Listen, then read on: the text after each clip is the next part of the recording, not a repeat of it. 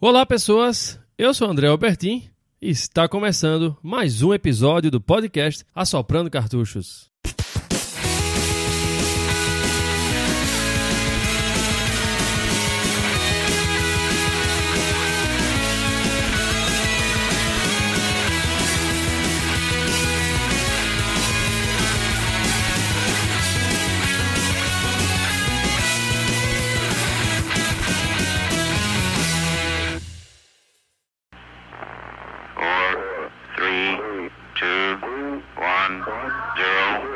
Ignition.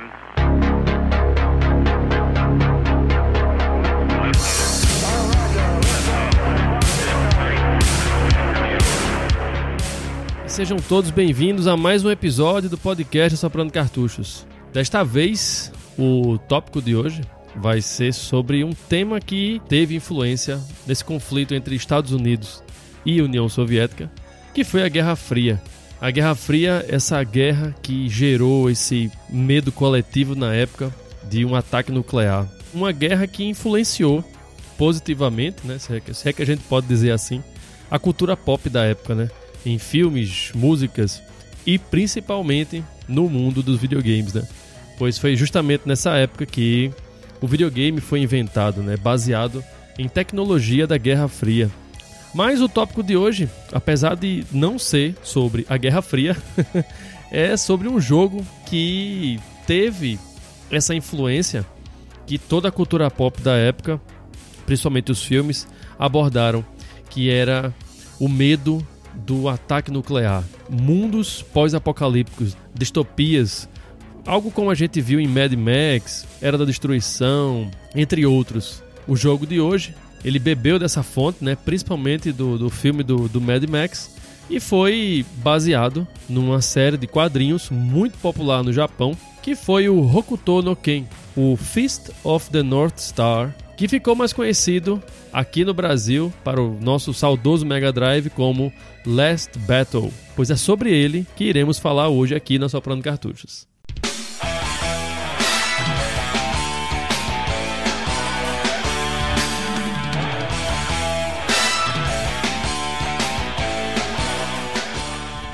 Bem, pessoal, antes que a gente realmente comece a falar sobre o jogo de hoje, né, o Last Battle, esse jogo aí para o Mega Drive, é, eu achei que seria interessante compartilhar com vocês um pouco da história do quadrinho, né, do, do efeito que ele teve no, no- lá no, no Oriente e as influências de que ele bebeu, né. Como eu já citei aí anteriormente, ele teve uma influência muito forte do filme Mad Max. O próprio personagem, né, foi criado lá pelo Tetsuo Hara, ele disse, né, na época, na época que ele estava escrevendo e desenhando lá o, o Hokuto no Ken, que ele se influenciou bastante no mundo do Mad Max e no personagem principal lá do, do, do Max, né, do próprio o próprio ator principal lá que foi interpretado na época pelo Mel Gibson. É isso tudo eu tô falando porque o jogo em si, o, o Last Battle, né, não é um jogo realmente interessante. não é uma coisa, não é um jogo memorável. Mas o motivo de eu ter escolhido ele para abordar hoje foi justamente esse, né? É que assim como o videogame, a criação dele, o berço dele foi o centro de, de um, de um conflito silencioso, né? Que foi a Guerra Fria. É, Guerra Fria por conta disso, né? Porque foi uma guerra que não houve nenhum, nenhum disparo de bala sequer, mas gerou na comunidade de artistas, né? É, diretores de filmes, criadores de conteúdo, né, para quadrinho, é, música, muita, muita música, jogos, esse, esse medo coletivo, né, essa coisa do, de um ataque nuclear, o medo de um ataque nuclear. Isso influenciou bastante todo mundo, como eu falei, de uma forma positiva, né? Se teve um saldo que foi gerado pela Guerra Fria, um saldo positivo, foi esse. Foi o reflexo dessa guerra na cultura pop. E o Hokuto no Ken, ele meio que sintetiza isso. Talvez nem tanto o jogo em si, mas a história dele, né? O mangá, a origem dele. Então achei que seria legal falar pra vocês um pouquinho só de onde foi que ele surgiu, né? E por que ele foi parar no Mega Drive.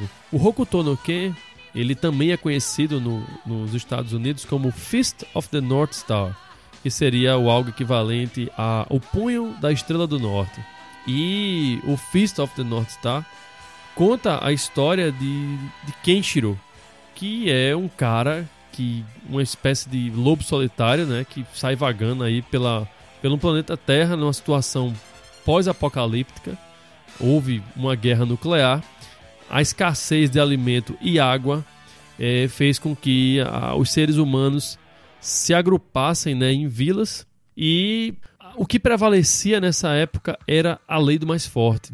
Com esse cenário, né, um cenário árido, de muita violência e de subjugação, é que o Kenshiro aparece como detentor de uma arte milenar, que é o Hokuto Shinken, que é uma técnica que é capaz de explodir pessoas, literalmente, ao serem impressionados os pontos vitais dela, né? E isso foi o que chamou bastante atenção na época, né? Porque era uma violência incrível.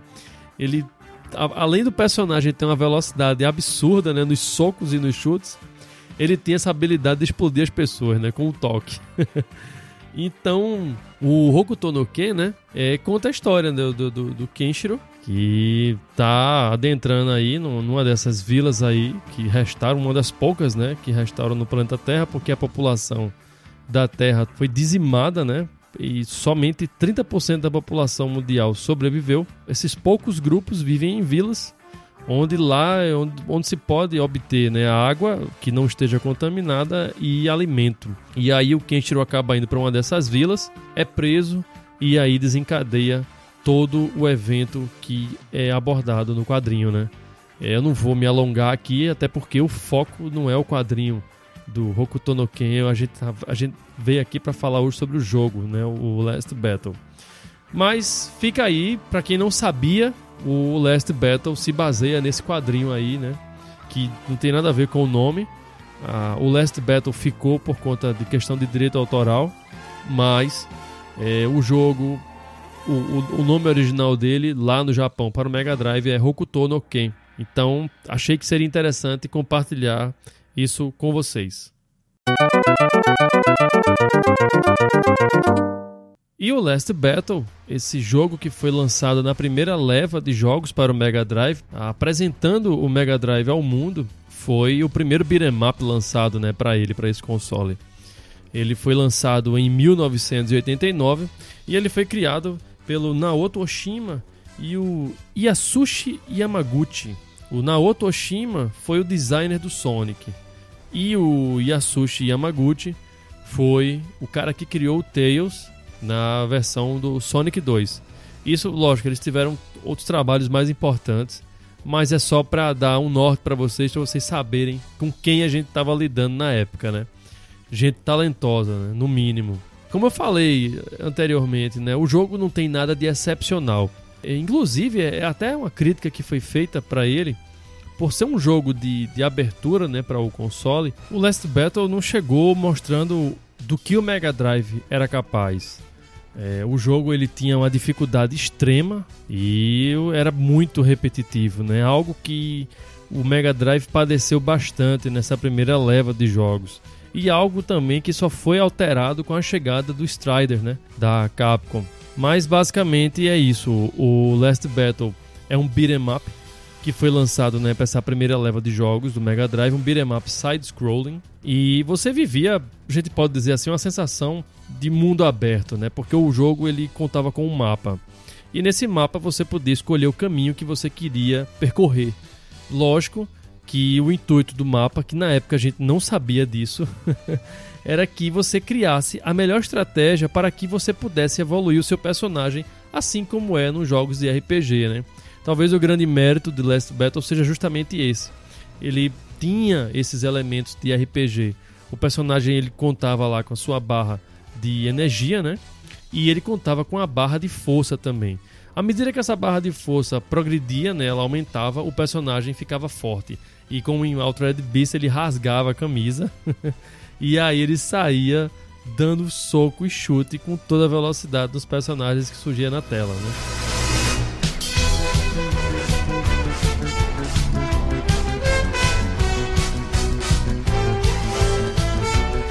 a jogabilidade dele era muito parecida com aquela encontrada anteriormente no Spartan X ou o Kung Fu Master, que foi um jogo que foi lançado para a plataforma de arcade e para o Nintendinho, onde você saía andando e socando e chutando seus inimigos hordas e mais hordas dele como se fossem zumbis.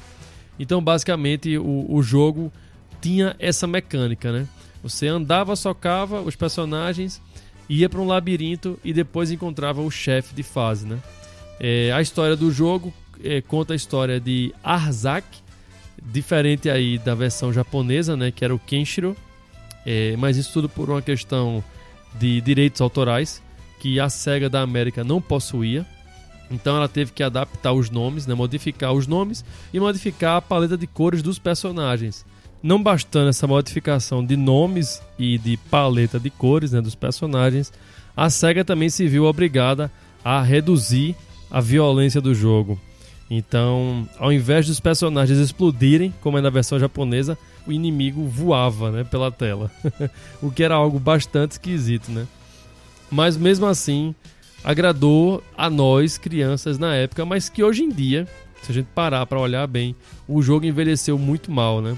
Por esse quesito aí que não trouxe nenhuma inovação e a dificuldade do jogo que é absurda, principalmente lá nas fases do labirinto e os chefes de fase, né? Tem alguns chefes de fase que são até fáceis de você derrotar.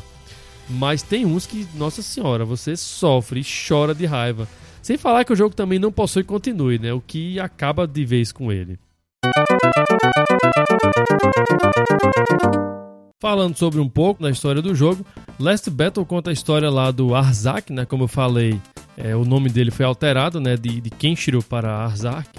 E ele tem por objetivo salvar sua amiga Alissa, que foi raptada né, por três irmãos que era o Grom, o Gross e o Garok, é, e salvar a Terra, né, lá, essa, essa região aí, que ele não cita lá qual é a região, da, das garras lá do terrível Garok, né, que possui também uma técnica tão mortal quanto a do Arzak, né, o Nemesis perfeito para ele. E ele precisa encontrar lá um, um pergaminho que vai ensinar para ele uma técnica que é essa, através dessa técnica, né, que ele vai incrementar lá o seu, ao seu Hokuto Shinken, que no, nos Estados Unidos ficou como Jet Kundo, vai ser possível derrotar lá o Garok. E no processo que é contada a história no início do jogo, eu achei incrível isso. Na época a gente não tinha noção do que estava lendo. Mas recentemente eu peguei para dar uma olhada no, no, no, jogo, na história dele, e percebi que a história do jogo ele conta início, meio e fim. então ele já conta o final da história ali mesmo, no, no início do que está começando lá o letreiro passando. você já sabe o que vai acontecer, né? Quando você terminar de, de, de derrotar o Garok. No tocante à música, né, Last Battle tem músicas até que a gente pode dizer que, que são legais. Se a gente for comparar a trilha sonora ao jogo, a gente pode dizer com toda certeza que a trilha sonora sobressai bastante. com relação às curiosidades, é, uma que, fiquei, que eu fiquei abestalhado de saber foi que Last Battle, na verdade, ele é uma sequência direta de Black Belt que foi lançado para o Master System. A versão japonesa do, do Black Belt também se chama Hokuto no Ken, por questões, como eu, como eu já citei anteriormente, de direito autoral. A SEGA, quando lançou para o Master System, também teve que alterar o personagem, né? Fazendo com que ele vestisse um kimono branco. Os personagens foram alterados, todos eles os chefes. Enfim, a mesma forma como foi alterado é, no Mega Drive. Outra coisa interessante que vale mencionar aqui é que durante a criação do personagem, o Tetsuo Hara falou que não só influenciou-se no Mad Max, mas como também influenciou-se bastante em Bruce Lee. Tanto que o personagem no, no, desenho animado, ele tem aquela vozinha fina, né? Assim como a gente encontrou lá no Fei Long do Street Fighter. E falando em Street Fighter, a, o legado né, que Hokuto no Ken deixou, ele influenciou muitos artistas, muitos personagens, mas talvez os personagens que ele tenha influenciado mais fortemente foram da série Street Fighter. É, eu vou deixar para vocês o link que eu encontrei essa curiosidade, achei muito bacana e vocês, se tiverem também a curiosidade, dêem uma olhada porque vale a pena. É um texto bem bacana que ele fala, tá em inglês, mas tem, como tem muitas imagens, quem não domina a língua vai sacar rapidinho, não vai ter muita dificuldade. Outra coisa que chamou também a atenção do Last Battle na época, pra gente, né, quando acompanhou ele na época do seu lançamento, era o tamanho dos sprites que ele apresentava. A gente estava acostumado a sprites pequenininhos, né, assim, pouco representativos, como foi na época do Atari. E Last Battle bah, chegou com assim, gráficos bacanas pra época e personagens enormes. Aquilo, o tamanho daquele personagem, todo mundo ficava louco quando via. o, o, lance, né, dele rasgar a camisa, né, parece até um papo meio gay isso tudo, mas chamou a atenção na gente. E eu não sei que, que carga, por que Cargas d'Água ele fazia isso, né? A SEGA tava meio fissurada com essa ideia aí da, da de personagens rasgando a roupa ou de peito livre, como foi em Altered Beast e Golden Axe, né? O Altered Beast principalmente porque ele rasgava a roupa todinha e depois ele se transformava no monstro. E o Golden Axe porque o, o X-Battler tava lá, né, de peito de fora o tempo todo. Eu não sei que, que fetiche era esse que a galera da SEGA tinha na época. Mas chamou a atenção, né? A, a questão dos sprites, na época, aquilo foi bastante inovador, né? Tudo bem que não teve nada chamativo, mas talvez esse foi um ponto que para nós crianças na época chamou bastante atenção.